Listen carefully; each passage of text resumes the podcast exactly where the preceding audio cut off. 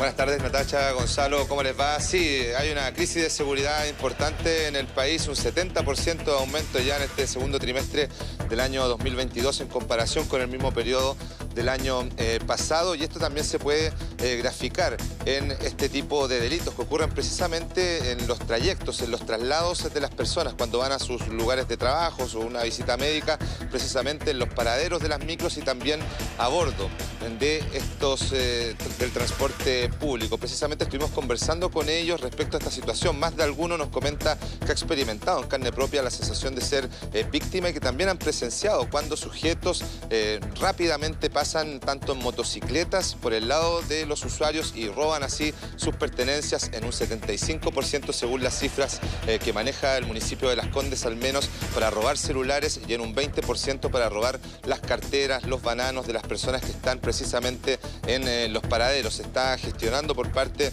al menos de esa comuna de brindar mayor seguridad a los usuarios del transporte público, pero también por otro lado se está exigiendo por parte de eh, los diputados que crearon esta ley anti-motochorros que se acelere por parte del gobierno su eh, tramitación. Los voy a invitar a revisar primero las palabras de los usuarios del transporte público, uno de los puntos donde más ocurren este tipo de delitos de lanzazo y, también de robos con intimidación. Revisemos.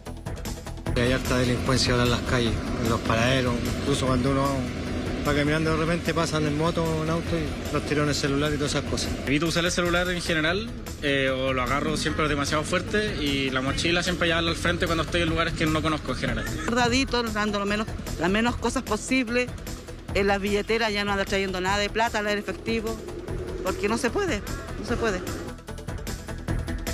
El proyecto de ley anti-motochorros precisamente presentado por la diputada Catalina del Real con una mesa transversal también con otros eh, diputados busca eh, ir eh, frenar este tipo de asaltos. Por ejemplo, uno de sus puntos es que repartidores, por ejemplo, de comida o de estos servicios similares porten en sus cascos la patente del vehículo y también en el chaleco reflectante. ¿Por qué trabajadores de estas empresas de reparto? Porque en la mayoría de las ocasiones las denuncias que hacen las víctimas de este tipo de delitos señalan que los sujetos portaban una mochila, por ejemplo, de alguna de estas empresas relacionadas al delivery. También que estas personas estén obligadas a trabajar solas en sus motos. En muchas ocasiones van dos a bordo de una motocicleta y mientras uno maneja, el otro de los sujetos aprovecha de robar así a las personas que están eh, paradas esperando precisamente eh, las micros. Y también se busca aumentar en grado las penas para quienes cometan delitos a bordo de un automóvil. Los voy a invitar a revisar